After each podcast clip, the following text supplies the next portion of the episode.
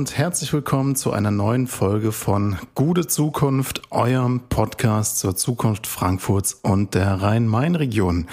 Heute wie immer an meiner Seite Jan Pasternak. Jan, wie geht's dir? Ja, vielen Dank. Ähm, auch von meiner Seite aus herzlich willkommen. Ich muss sagen, ja, hin und her gerissen so ein bisschen. Ähm, Hinti ist zurückgetreten oh. nach unseren investigativen Recherchen und ähm, jetzt fühle ich mich, jetzt fühle ich mich ein bisschen schuldig, ja. weil ich meine, das wollte ich jetzt auch nicht. Ja, aber ich meine, du hast ihn auch äh, nützlicher Idiot genannt, ne? Also da wäre ich auch sauer an Hintis Stelle. Ja, ja, es, es, es hätte ich mir vielleicht echt sparen können. Du meinst, es hätte noch mal was gebracht. Ich, ich meine, aber äh, es stimmt doch auch.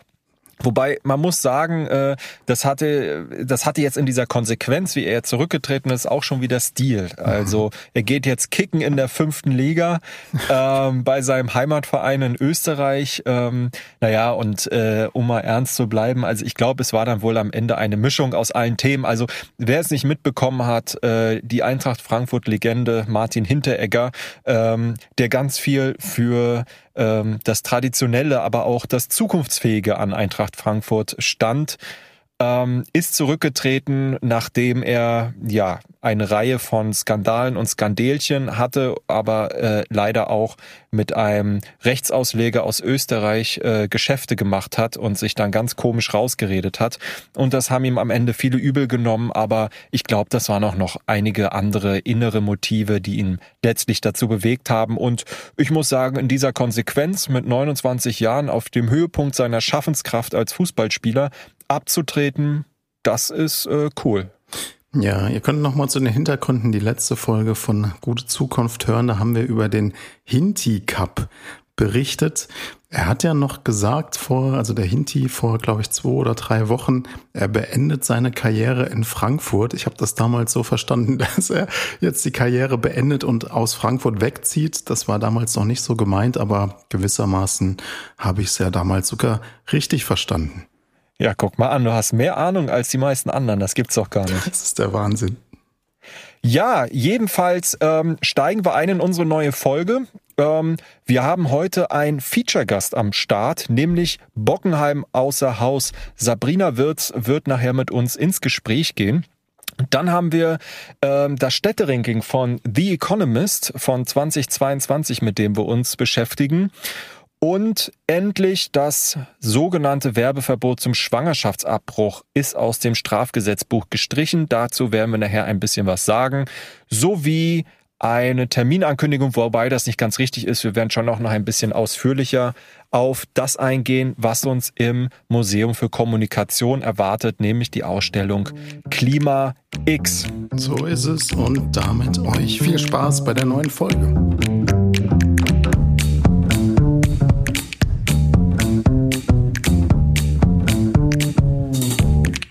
Ja, beim letzten Mal haben wir ja sehr viel über Straßenfeste und Stadtteilkultur geredet und heute wollen wir noch mal einen Schritt weitergehen und euch wirklich auch neue Ideen und Konzepte vorstellen, wie wir in der Stadt zusammenleben können.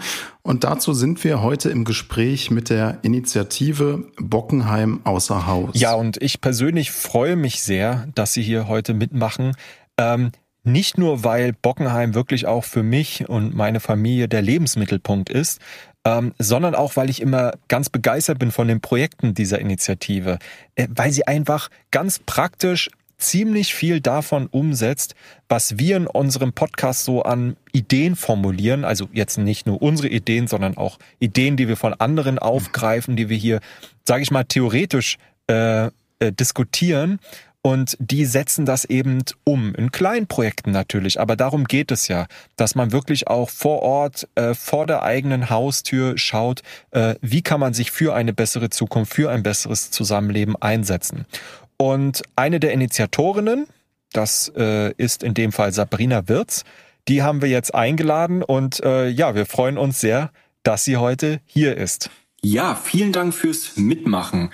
Ähm, Bevor wir in euer konkretes Projekt einsteigen, stellt doch mal kurz eure Initiative vor. Wer seid ihr? Was treibt euch an? Und ja, was wollt ihr verändern?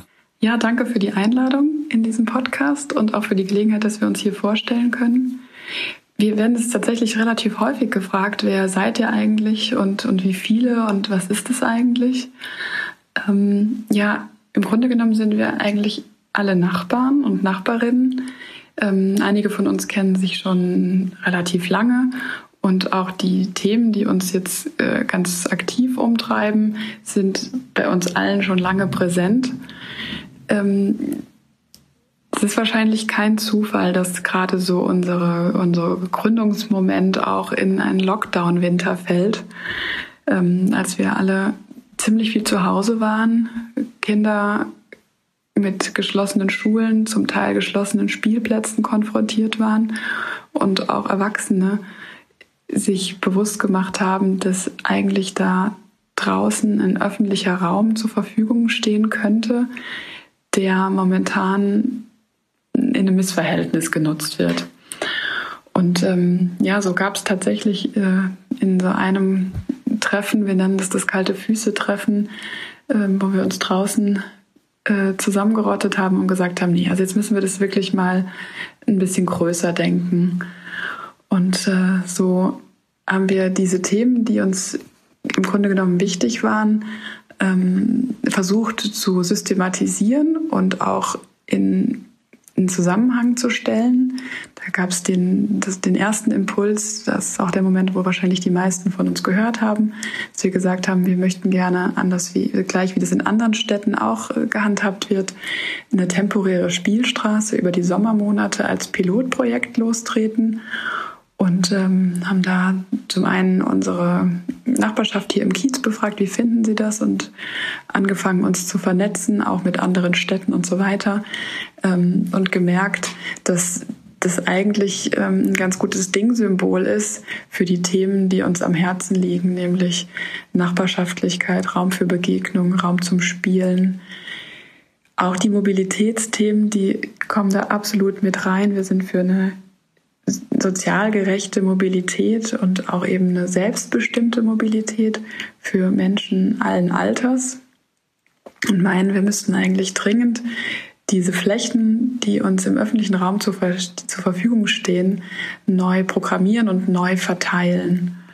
Wir sehen da ein großes Missverhältnis ähm, in der Nutzung einfach, wie Flächen momentan genutzt werden.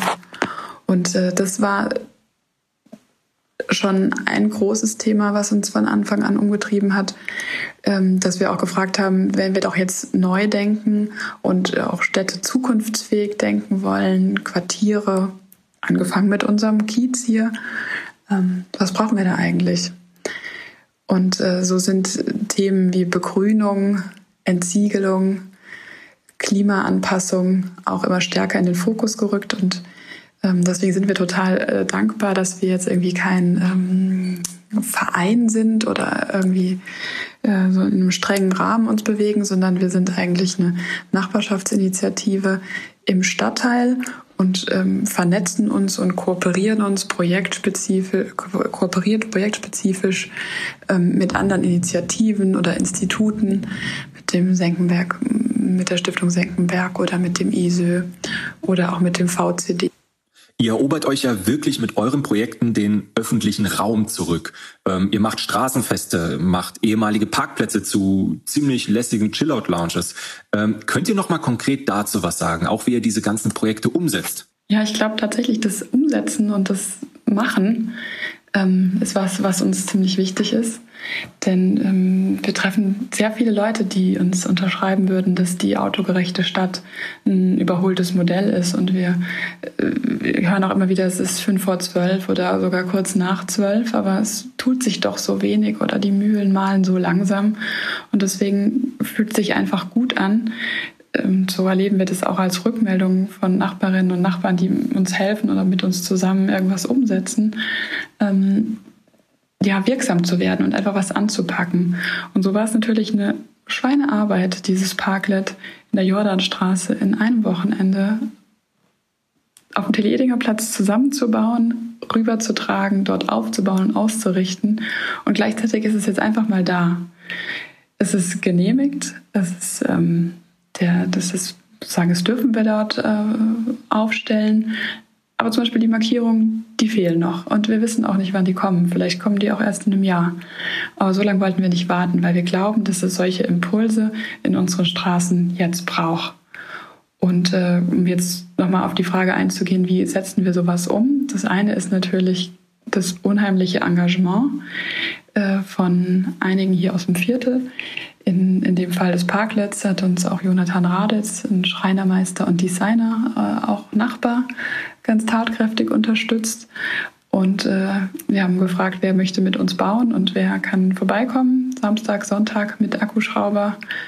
Ähm, seid ihr alle eingeladen. Und das ist äh, auf jeden Fall eine unglaubliche Ressource. Der äh, große Kreis an Unterstützenden aus dem Viertel, die mehr oder weniger aktiv zumindest immer informiert sein wollen über Dinge, die wir planen und, äh, und dann auch uns zum Teil unterstützen. Und ähm, anderer Punkt ist eben auch nicht von der Hand zu weisen. Jetzt auch wieder am Parklet zum Beispiel festgemacht, haben wir uns beworben auf eine finanzielle Unterstützung der Nassauischen Heimstätte, die das Projekt mit 4000 Euro unterstützt hat im Rahmen ihres Programms Stark für dein Projekt. Also solche Geschichten sind natürlich auch äh, für uns total wichtig. Also wieder der Punkt Vernetzung ähm, oder auch Unterstützung durch den Ortsbeirat, der äh, die Nachbarschaftsstraße äh, auch in diesem Jahr wieder fördert.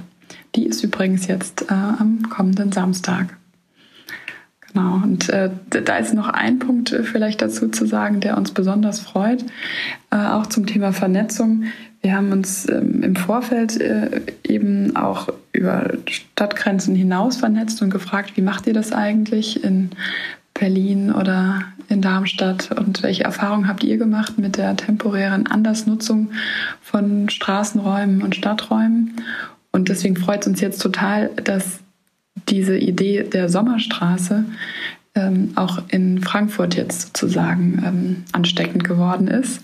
Denn ähm, kommenden Samstag findet der erste Frankfurter Sommerstraßentag statt.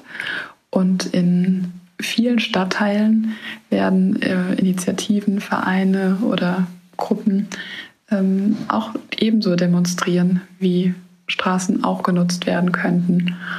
Ähm, das sind jetzt rund zehn Initiativen, äh, die das äh, uns gleich tun am 2. Juli und im Dornbusch, im Nordend, in Sachsenhausen, in Unterliederbach, in Rödelheim und an vielen anderen Stellen in der Stadt zeigen, was auch möglich ist. Also euer Engagement ist wirklich äh, toll.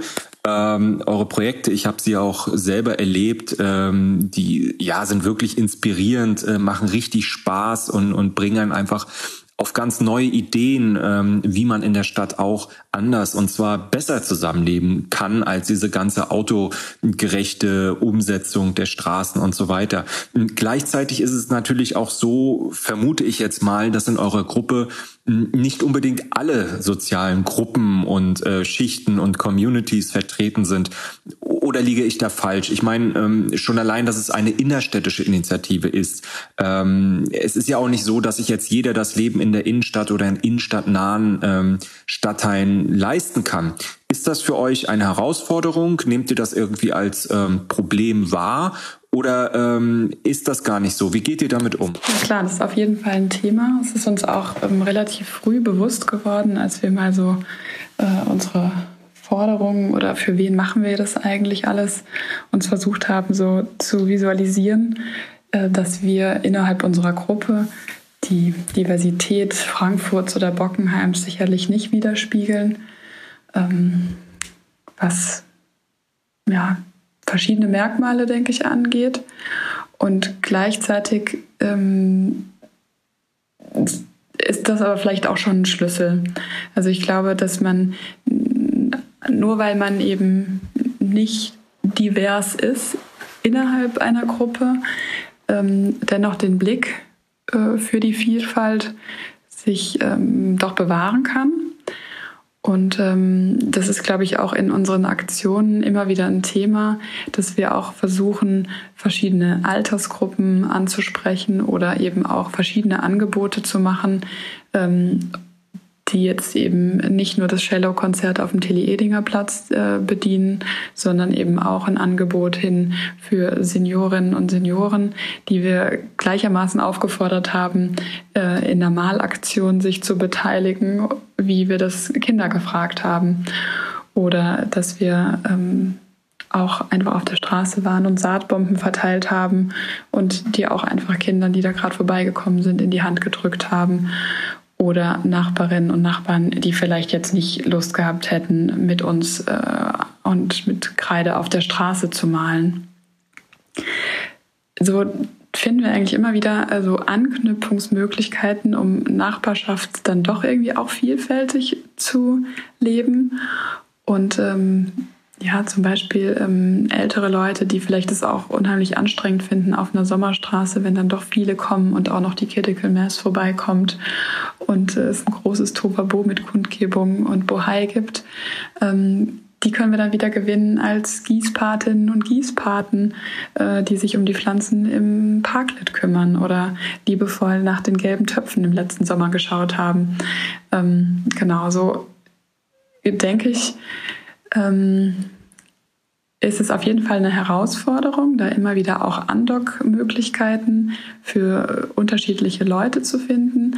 Auch gerade indem wir, indem es uns wichtig ist, sozusagen so unkommerzielle Räume zu eröffnen. Also das ist auch ein, ja, ein besonderes Charakteristikum der Sommerstraße vielleicht, dass es eben nicht das Straßenfest ist mit dem Bierwagen und äh, dem veganen Eis oder so, sondern es ist eben äh, ein Ort, wo jeder äh, oder die Sommerstraße lebt eigentlich davon, was alle mitbringen. Und ähm, wenn die eine Nachbarin äh, sich eine Cola mitbringt und die andere äh, hat einen Kuchen gebacken, dann gibt's was. Und wenn sie nichts mitbringen, dann gibt's eben nichts.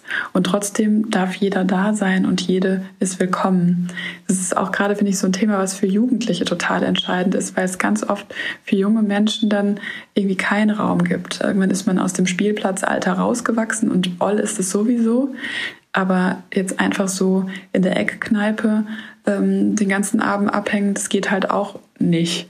So, ähm, dass wir meinen, dass dieser, dieser dritte Ort, der ja auch oft so bemüht wird, ähm, auf jeden Fall auch ein unkommerzieller Ort sein sollte, der auch niederschwellige äh, Angebote und Andockmöglichkeiten für alle bereithalten sollte. Und jetzt nochmal ganz konkret auf uns zu sprechen, ähm, könnte man natürlich sagen, ja, was, was nehmen die sich jetzt da raus oder was äh, ist es eigentlich okay, dass jetzt so eine Gruppe ähm, aktiv ist? Schließt sich ja gar nicht aus, dass auch andere äh, Gruppen ebenso aktiv sind. Der öffentliche Raum ist ja ziemlich groß und äh, kann, glaube ich, auch ziemlich viel ab. Und im besten Fall treffen wir uns und ähm, sind dann eben auch total dankbar, wenn wir uns äh, mit dem offenen Haus der Kulturen oder anderen Initiativen zu verschiedenen Aktionen ähm, vernetzen können. Und am Ende ist es auch einfach halt eine Frage, wir würden uns natürlich total wünschen, dass ähm, viel mehr Leute sich engagieren können, aber sowas ist natürlich auch, glaube ich, immer in, in Wellen nur möglich. Also weil äh, jeder und jede steckt ja auch in unterschiedlichen Phasen. Ähm, die einen sind in, völlig in ihrer Ausbildung inbegriffen und haben gerade gar keine Luft. Jemand anders ist vielleicht gerade in Rente gegangen und sagt, ich kann das jetzt, ich kann das investieren und ich habe diese äh, Ressource, die ich jetzt dem Gemeinwohl zur Verfügung stellen will. Und jemand anders entscheidet sich ganz bewusst, okay, ich arbeite einfach weniger und äh, diesen Part, den, den investiere ich für uns alle. Ich denke, es ist dann an, an so einem Punkt auch nicht so man sagen müsste, dass man irgendwie da es eher lassen sollte, nur weil man vielleicht das aus einer ein Stück weit privilegierten Position heraus tut, wenn man das jetzt mal so überspitzt formulieren kann. Ja, vielen herzlichen Dank äh, auch für die offenen Worte. Äh, vielleicht ähm, als letzte Frage zum Abschluss. Ähm, wie kann man sich beteiligen bei euch? Äh, welche Events äh, stehen als nächstes an? Vielleicht könnt ihr da noch mal ein, zwei konkrete Daten nennen und auch äh, vielleicht einen Kontakt für Leute, die jetzt einfach Lust bekommen haben, äh, bei euch mitzumachen oder etwas Ähnliches bei sich. Okay, da fallen uns wahrscheinlich jetzt direkt die gelben Töpfe ein. Ähm, die müssen gegossen werden. Ich weiß nicht, ob die allen schon aufgefallen sind oder einigen schon aufgefallen sind. Ähm, wir haben in Kooperation mit der Georg Büchner Schule oder genauer gesagt mit Schülerinnen und Schülern der 10. Klasse äh, jetzt ähm, in den letzten Monaten ähm, eine Begehung gemacht der Straßen hier und sensibilisiert für das Thema Versiegelung und Begrünung nochmal genauer hingeschaut festgestellt, dass es eigentlich an ganz wenigen Stellen nur ähm, Begrünung und Pflanzen gibt. Und als Impuls oder um das sichtbar zu machen, ist die Idee der gelben Töpfe entstanden, die jetzt tatsächlich gestern eingezogen sind hier im Viertel, ähm, sind bepflanzt mit Pflanzen, die zum Teil Sonne gut vertragen, ähm, zum Teil weniger. Die Standorte sind auch dementsprechend gewählt, aber alle Pflanzen sind eben nur in Töpfen äh, eingepflanzt und die müssen eigentlich an heißen Tagen wie jetzt gerade äh, täglich gewässert werden. Also Gießpatinnen und Gießpaten, Interessierte können ähm, sich einfach um die Pflanzen vor ihren Türen kümmern, gerne uns auch eine Mail schreiben. Das gleiche gilt fürs Parklet. Da äh, gibt es eine Gießliste, da kann man sich eintragen, wenn man sagt, den Tag kann ich übernehmen. Das wäre klasse, wenn ihr uns da unterstützen könnt. Ähm, Ansonsten gibt es auch viel unverbindlichere Möglichkeiten, am Ball zu bleiben, indem ihr uns eine Mail schreibt über www.bockenheimaußerhaus.de. Das ist unsere Webseite. Da könnt ihr euch schlau machen über so die wichtigsten nächsten Termine ähm, und aber eben auch zu unserer E-Mail-Adresse gelangen und da können wir euch auf den Verteiler aufnehmen. Oder wenn ihr ähm, auf Instagram uns folgen möchtet, dann geht es natürlich auch. Was auch immer geht und was eigentlich auch immer sehr schön ist, ist ein persönliches Treffen. Und äh, da wir ja hier auch ähm, die meisten äh, Unterstützenden sind eben auch Nachbarinnen und Nachbarn, können uns auch einfach mal äh, treffen und besprechen. Und das Schöne ist, dass in so Gesprächen natürlich jeder und jede auch nochmal was mitbringen kann und äh, eigene Impulse ähm, ins Viertel reintragen. Deswegen, ähm, ja, eigentlich wäre es am allerschönsten, wenn wir uns zum Beispiel auf der Sommerstraße oder zur Nachbarschaftsmusik auf dem Tilly-Edinger Platz treffen würden. Genau. Zu dem Thema ähm, andere Stadtteile, wer irgendwie sagt, sowas in der Art, möchte auch schon immer mal, wollte immer schon mal eine Sommerstraße anmelden oder ich äh, finde es klasse, ein Parklet zu bauen. Ähm, das geben wir super gerne alles weiter, so wie wir das jetzt auch mit den Sommerstraßen gemacht haben. Wir könnt ihr direkt äh, quasi so ein Anmeldekit von uns bekommen. Und ähm, das teilen wir gerne äh, im, im Sinne der Sache. Sehr gerne. Schreibt uns einfach. Dankeschön.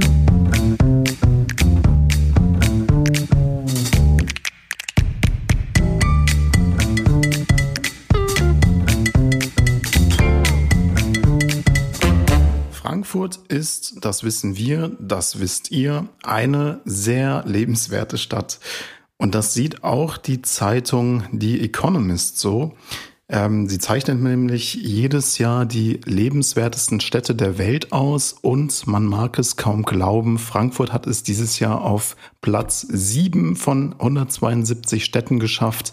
Unter den Städten in Deutschland ist Frankfurt sogar auf Platz 1. Ja, also das äh, finde ich war jetzt eine ziemliche Überraschung.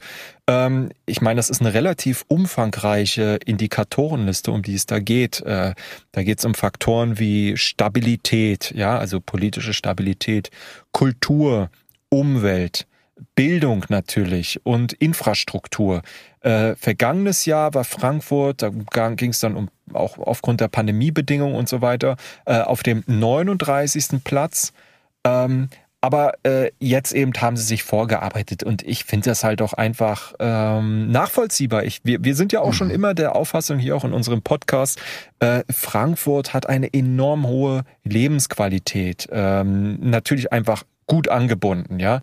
Äh, du komm, bist sehr schnell hier und auch sehr schnell wieder weg und ähm, Frankfurt ist einfach sehr zentral mit all den äh, Möglichkeiten, äh, ob Flugverkehr, Zugverkehr, ähm, Autoverkehr, ähm, aber eben vor allem auch Bahnverkehr. Auch der, äh, das Bahn, der Hauptbahnhof als Drehkreuz wird ausgebaut. Ähm, du hast einfach ähm, eine tolle zentrale Lage. Du bist äh, europaweit, ja. Ähm, wir werden gleich noch die Nachteile aufzählen, aber europaweit äh, verhältnismäßig hast du hier moderate Lebenskosten, wenn du die großen Metropolregionen dir anschaust.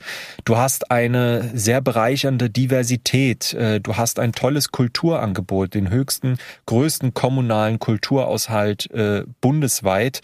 Ähm, du hast eine hm. Na Naturnähe, ja, in Richtung Spessart, in Richtung Rhein, in Richtung Taunus, Taunus. Ähm, Rhön ähm, oder auch äh, die Pfalz. Es ist alles immer nur maximal eine Stunde weg äh, und das macht Frankfurt einfach ähm, sehr lebenswert. Ja, du hast mich überzeugt. Und es gibt auch, habe ich gehört, einen ziemlich guten Podcast, der die Zukunft der Stadt bespricht. Werde ich vielleicht mal reinhören. Ja. Aber ähm, darauf kann man, kann sich die Stadt jetzt natürlich nicht ausruhen. Ich fühle mich jetzt ein bisschen wie in so einem Flashback an unsere allererste Folge erinnert, denn ich bringe jetzt wieder die Schattenseiten. ähm, zur Wahrheit gehört natürlich auch, aber das ist ja klar, Frankfurt ist auch einfach eine Stadt, die vor allem für Wohlhabende sehr lebenswert ist. Also wer eher wenig Geld hat und ähm, außerhalb der mhm. Innenstadt lebt, für den oder dieses natürlich deutlich schwerer auch, äh, sich ein so schönes Leben zu machen. Also es ist natürlich schon nochmal ein bisschen einzuschränken. Ich stimme da bei allen Punkten komplett zu, aber es hat natürlich auch ein bisschen was mit dem Geldbeutel zu tun. Ja, und äh, dazu kommt äh, natürlich auch äh, ganz konkrete Diskriminierungserfahrung im Alltag vieler Menschen. Ja, also Diversität äh, ist ist äh, schön und gut, aber das ist zunächst einmal eine gesellschaftliche Realität, ähm, äh, ein Zustand, aus dem jetzt an und für sich noch kein gutes und solidarisches Zusammenleben folgt, sondern das muss auch äh, aktiv gestaltet werden. Da gibt's viele gute Ansätze, aber die Realität im Alltag vieler Menschen zeigt das eben noch nicht. Und ähm, äh, Diskriminierung findet natürlich auch durch Behörden statt oder auf dem Wohnungs-, auf dem Arbeitsmarkt. Und ähm, all das sind noch äh, viele Dinge, die da zu tun sind. Ähm, aber äh, es ist halt schon ein sehr mutmachendes Zeichen, äh, wenn man sagt, also wenn, wenn man sieht, äh, welches Standing Frankfurt mittlerweile auch äh, international hat und äh, wie man die Lebensqualität hier geparkt aus ähm, ja, also einer, einer durchaus weltoffenen, gut angebundenen, wirtschaftlich erfolgreichen und modernen Metropole und gleichzeitig eben diese gewisse Beschaulichkeit und Behaglichkeit, die eben zu einem guten Leben auch dazu gehört, wenn man mal ein bisschen Ruhe finden will. Ja, das können wir so stehen lassen. Endlich das sogenannte Werbeverbot zum Schwangerschaftsabbruch ist aus dem Strafgesetzbuch gestrichen. Das ist wirklich eine gute Nachricht. Ja, also ähm, das ist eine sehr, sehr gute Nachricht und das ist ein riesen Frankfurt-Thema. Ähm, das ist vielleicht äh, erstmal gar nicht so präsent bei vielen Leuten.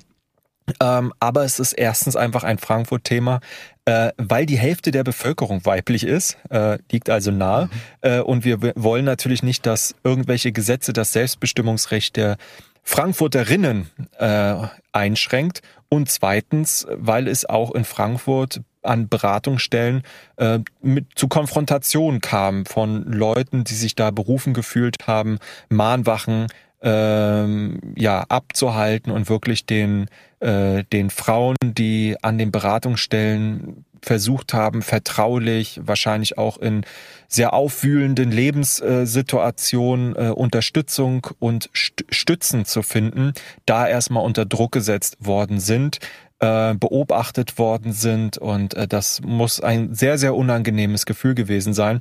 Und insofern schließt sich dann natürlich dann als nächstes die Frage an, inwiefern dann vielleicht auch der Zugang zu Beratungsstellen durch die Streichung ähm, des Paragraph 218 ähm, ja weiter also des Paragraph 219 und der Paragraph 218, der dann entsprechend diesen Zugang regelt, äh, auch gestrichen werden sollte. Ne? Genau, also es ist wirklich mehr als überfällig, ähm, dass das sogenannte Werbeverbot zum Schwangerschaftsabbruch, also hast du ja gesagt, geregelt in Paragraph 219a Strafgesetzbuch jetzt gestrichen.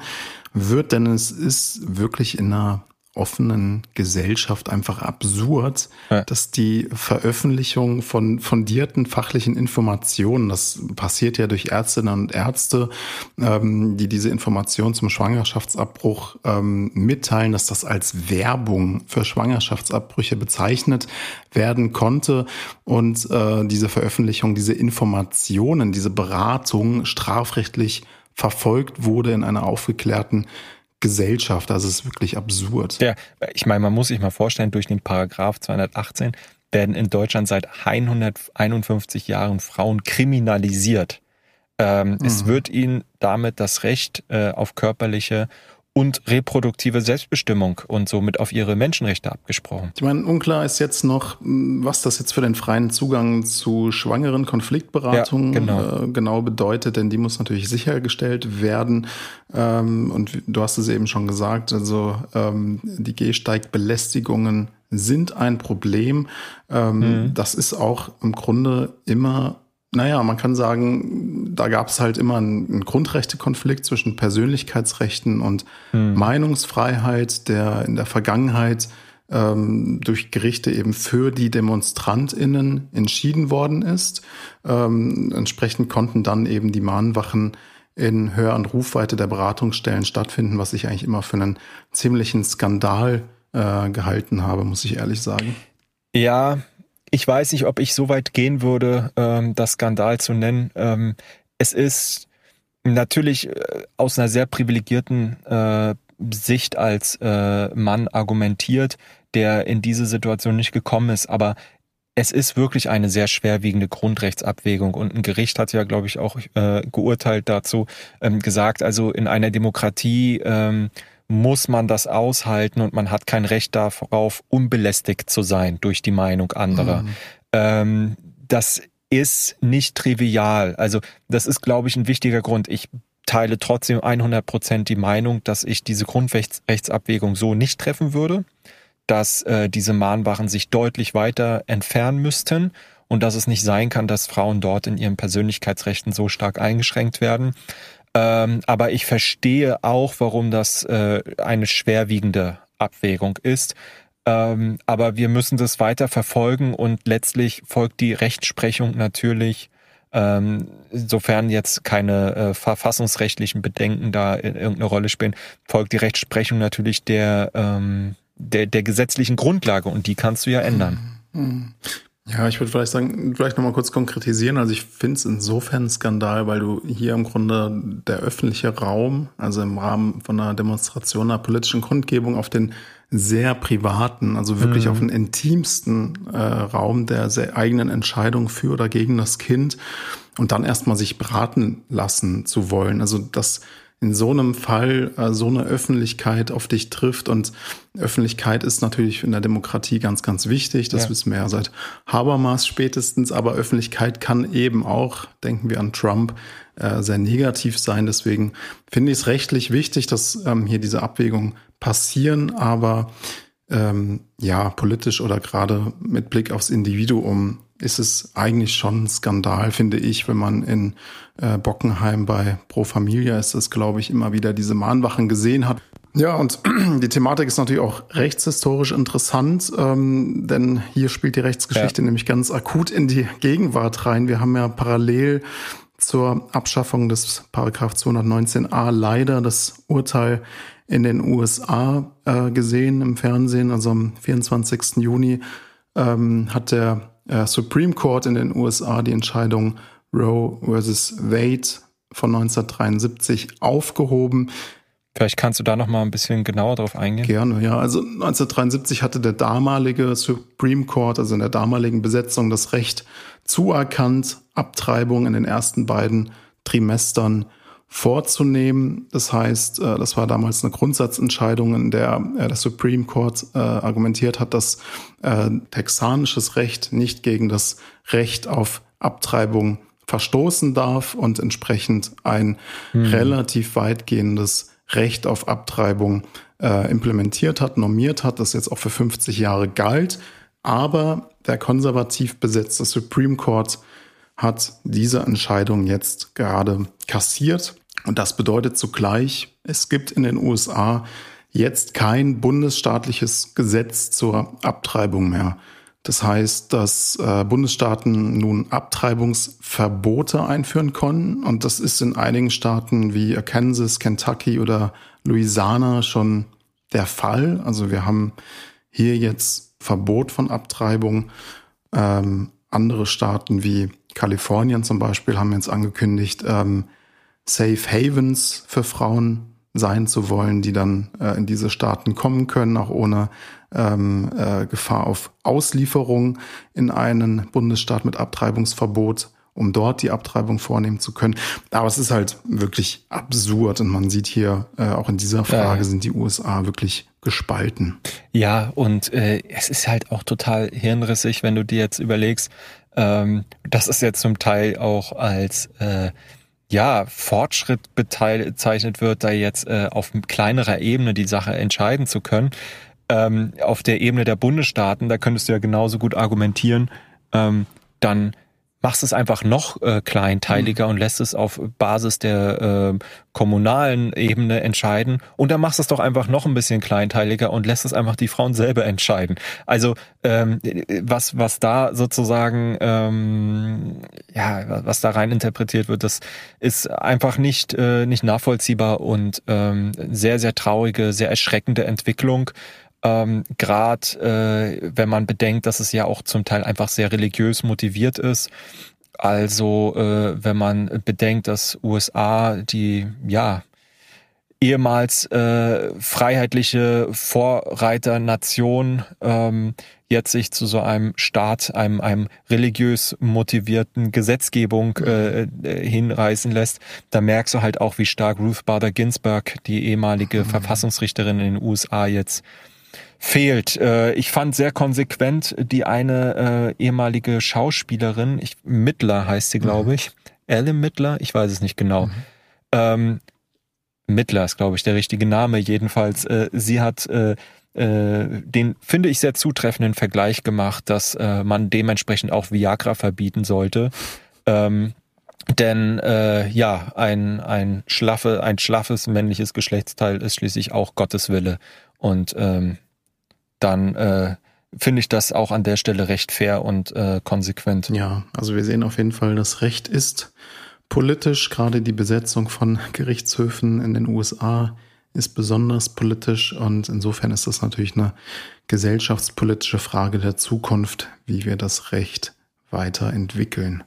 So, was wir haben hier noch, ähm, glaube ich, eine Terminankündigung, oder?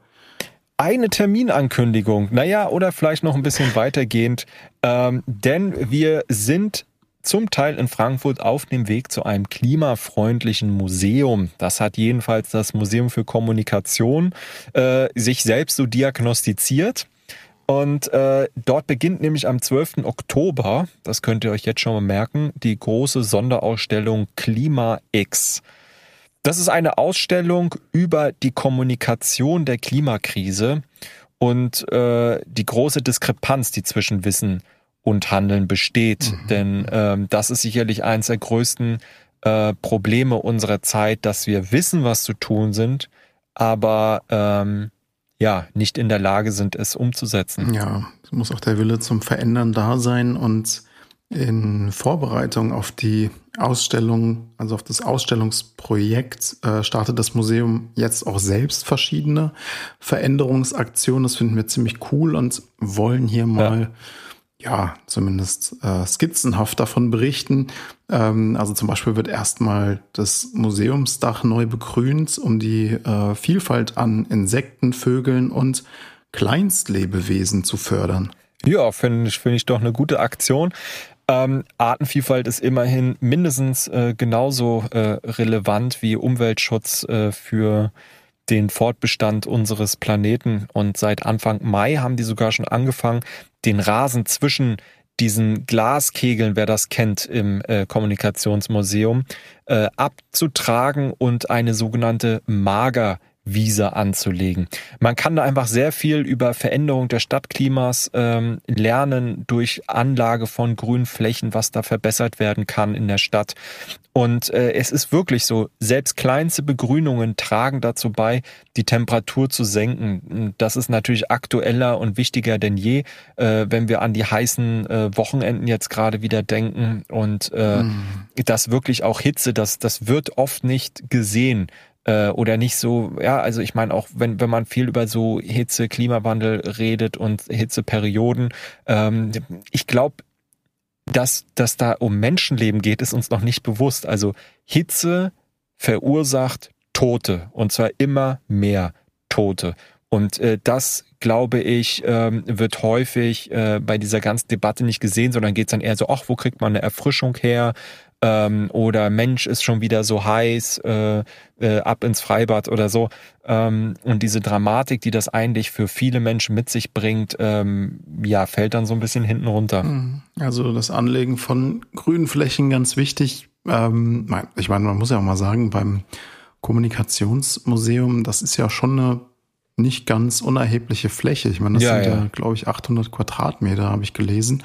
Ähm, also das kann man sich natürlich schon auch als äh, Vorbild nehmen. Also mal zu prüfen, wo sind eigentlich äh, Begrünung von Dächern, von Fassaden, Hofbegrünung eigentlich möglich und dann natürlich auch initiativ aktiv zu werden. Ja, ich meine, wir können auch noch mal ein bisschen genauer reinsteigen. Ich habe mir ein paar Notizen gemacht, ähm, mhm. dass die Besonderheit von diesem Museumsgebäude ist, dass äh, ja 30 Prozent der Ausstellungsfläche unter der Erde liegen.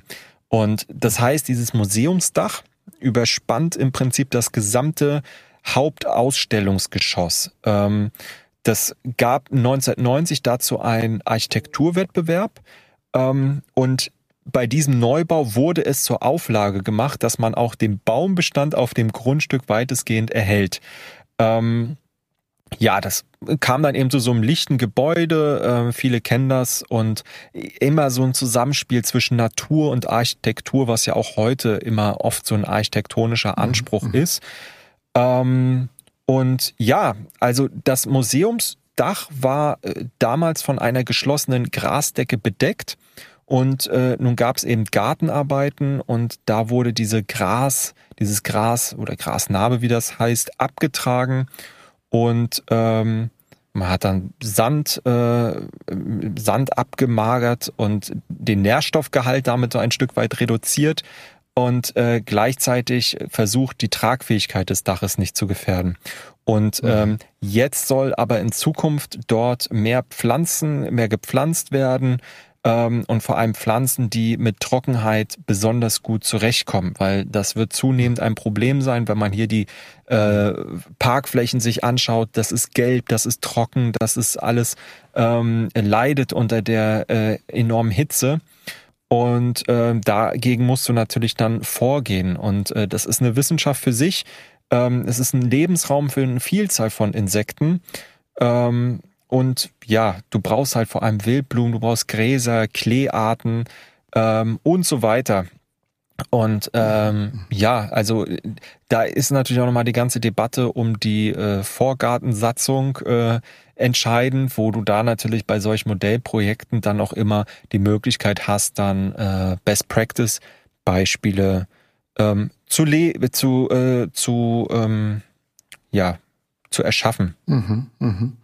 Ja, spannend. Also ähm, man sieht auf jeden Fall, da ist einiges noch zu machen und in Frankfurt können mit dem Programm Frankfurt frischt auf, schöner Titel, noch viel mehr Dächer begrünt werden. Und ich meine, im Grunde jeder Frankfurter, jede Frankfurterin, ähm, der oder die ein Dach besitzt und jede Institution kann, glaube ich, bei diesem Programm auch Unterstützung beantragen. Genau. Also schaut euch mal an die Ausstellung Klima X vom 13. Oktober bis 28. August 23. Das ist auf jeden Fall sehenswert. Aber schauen wir uns noch mal kurz an. Ähm, ich glaube, da hast du dir auch ein paar Notizen gemacht. Äh, worum geht's denn eigentlich in der ausstehenden Ausstellung? Äh, nee, das weiß ich auswendig. Ich gucke mir einfach dein Verhalten an und dann weiß ich, wo das Problem liegt. ähm, nein, ich habe es ja vorhin schon angedeutet. Ähm, sozusagen die Diskrepanz zwischen äh, Wissen und Handeln, das ist ja so ein bisschen das Thema. Und das hat natürlich ähm, ja übergeordnete strukturelle ähm, Probleme, systemimmanente Probleme, ja, des Kapitalismus und der Wirtschaftsweise, der Arbeits- und Lebensweise, ähm, mit der wir leben. Und ähm, dann hat das aber natürlich auch psychologische äh, Dinge, ja. Da geht's dann darum, ähm, dass du natürlich Vorbilder brauchst, den du äh, hinterher, den du, wo du dich dran orientieren kannst mhm. und äh, was dich daran hindert, wenn du das glaubst, dass es nicht an dir liegt, ähm, äh, etwas zu tun, was eigentlich zu deinem persönlichen Schaden ist, aber weil mhm. du der Meinung bist, dass es insgesamt hilft, so dass es eigentlich so ein psychologischer Effekt, der bei Menschen äh, nur sehr schwer zu erreichen ist. Und ähm, ja, sozusagen wir haben gute Vorsätze. Es geht ja auch um andere Dinge, weniger Zucker essen, Fleischkonsum reduzieren, mehr bewegen, äh, öfter das Fahrrad statt des Autos nehmen und so weiter. Und wir wissen, was gut und gesund ist, aber die Umsetzung fällt eben schwer. Und das äh, wird da thematisiert, auch in Bezug auf die Klimakrise. Ähm, und äh, warum wir nicht tun, was wir tun sollten und von dem wir wissen, dass es gut ist, äh, dem, dem geht eben das Ganze so ein bisschen nach. Äh, zumindest ist das laut Ankündigung so und ich freue mich sehr, das Ganze äh, mir anzuschauen und mir dazu ein eigenes Bild zu machen und da werden wir sicherlich dann auch nochmal hier berichten. Ja, das ist doch super und also wir gehen hin, vielleicht sehen wir uns ja da, ist euch auf jeden Fall wärmstens empfohlen und mit Blick auf unsere Themenliste sehe ich, das war es auch schon wieder für die heutige Folge von Gute Zukunft. Reicht jetzt auch, ne? Es ist ganz klar, ich muss jetzt auch los, ne? Und es hat mir Spaß gemacht trotzdem. Ich hoffe euch auch und wir hören uns in zwei Wochen wieder. Bis dahin, macht's gut. Ciao.